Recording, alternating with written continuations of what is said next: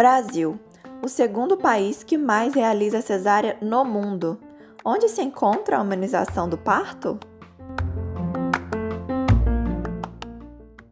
Mas então, o que vem a ser essa humanização do parto?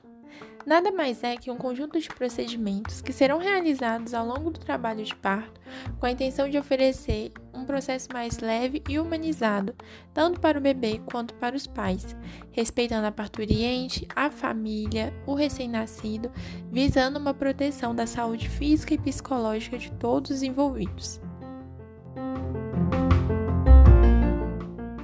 Muitas famílias se encontram reféns de algumas condutas que são realizadas pela equipe de saúde relacionadas à indução para realizar a cesárea e para afastar a parturiente do bebê após o parto. Mas isso é muito perigoso para a saúde de ambos. Ah, mas eu não tive dilatação. O cordão umbilical se entrelaçava no pescoço do neném e sufocaram o bebê. Levaram o bebê para longe para fazer os procedimentos de rotina. Todo mundo tem que ter parto normal?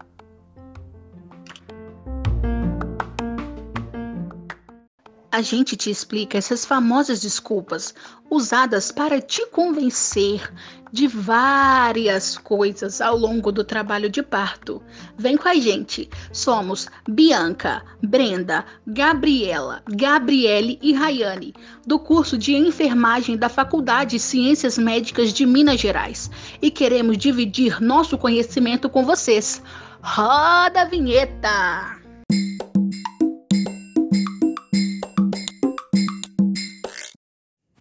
Importante: usaremos o termo parturiente e termos neutros para incluir os homens trans. De acordo com dados da Organização Mundial de Saúde, OMS, o Brasil é o segundo país com a maior taxa de cesarianas no mundo, com 55%. Essa porcentagem chega aos 90% na rede privada. Com esses números, percebemos que existe uma enorme falha, tanto na rede privada como na rede pública. Por trás dessas porcentagens, nós temos o desrespeito à parturiente, ao bebê e à família, com intervenções médicas desnecessárias. Cirurgias de emergência são realizadas na hora, não é possível agendar, ou seja, esse é um pretexto utilizado por alguns profissionais que não querem esperar o trabalho de parto acontecer no tempo que a natureza decidir. Deixando claro que, se depois de receber todas as informações sobre o trabalho de parto natural, você escolher a cesárea, está tudo bem. Cesárea salva vidas e você tem o total direito de decidir qual parto deseja suas vontades também devem ser respeitadas durante a cesárea. Faça o seu plano de parto. Um parto humanizado conta com os procedimentos mais simples que fazem toda a diferença. Por exemplo, a presença do companheiro ou companheira a tranquilidade que os profissionais passam ao parturiente antes, durante e após o parto. Conta também com o fato de não expor os seres envolvidos no nascimento, deixando aquele pequeno ser ter o contato com quem o gerou assim que nasceu, não podendo esquecer da amamentação na primeira hora de vida, quando possível. Com o intuito de fortalecer este momento, foram estabelecidas quatro práticas assistenciais fundamentais: inserção da doula, permissão de acompanhante de livre escolha da gestante, utilização de métodos alternativos para aliviar a dor. E realização de parto sem complicações, além do plano de parto.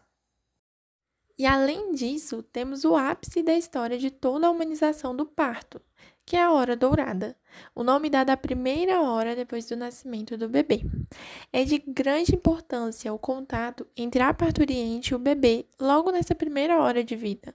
O bebê vai ser acolhido no colo, ser amamentado, ter esse contato pele a pele, que vai trazer uma importância biológica e sentimental. Sendo assim, existem alguns pontos importantes para que a hora dourada ocorra, e vamos contar para vocês agora mesmo. Primeiro, o clampeamento tardio do cordão umbilical. O que isso quer dizer?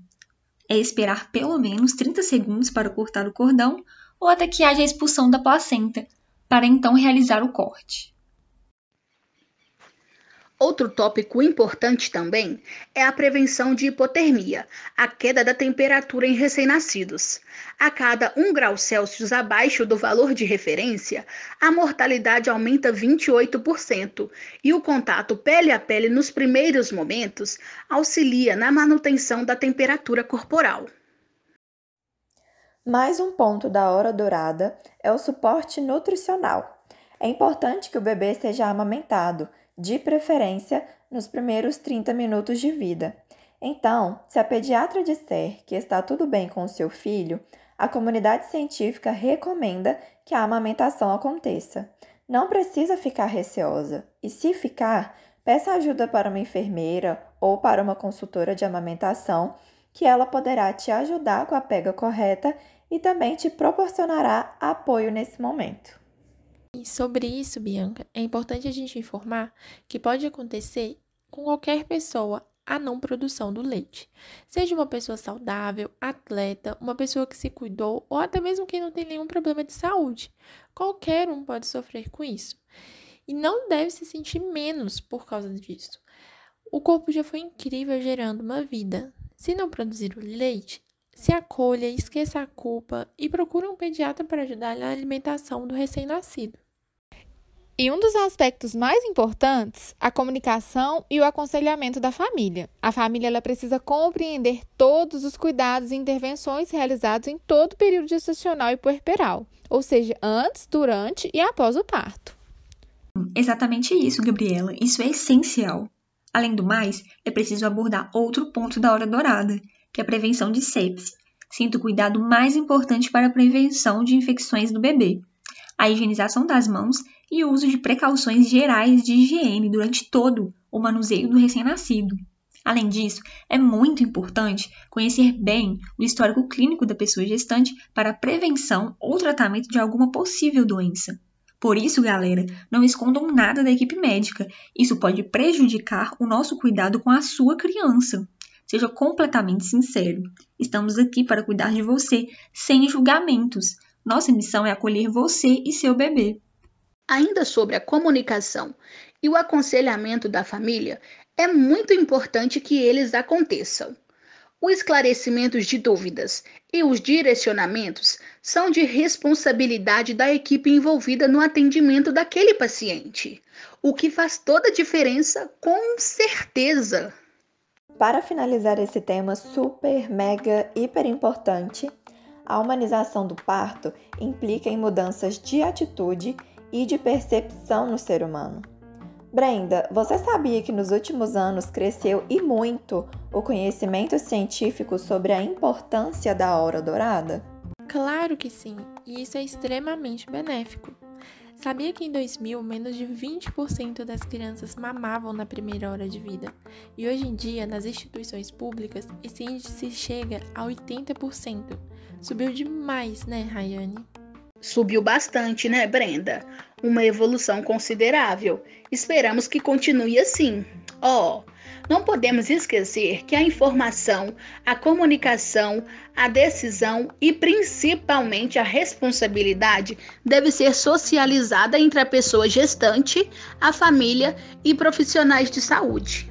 Vale ressaltar que a humanização do parto, juntamente com a Golden Hour, tem o objetivo de reduzir as altas taxas de intervenções que colocam em risco a vida da pessoa gestante e do bebê.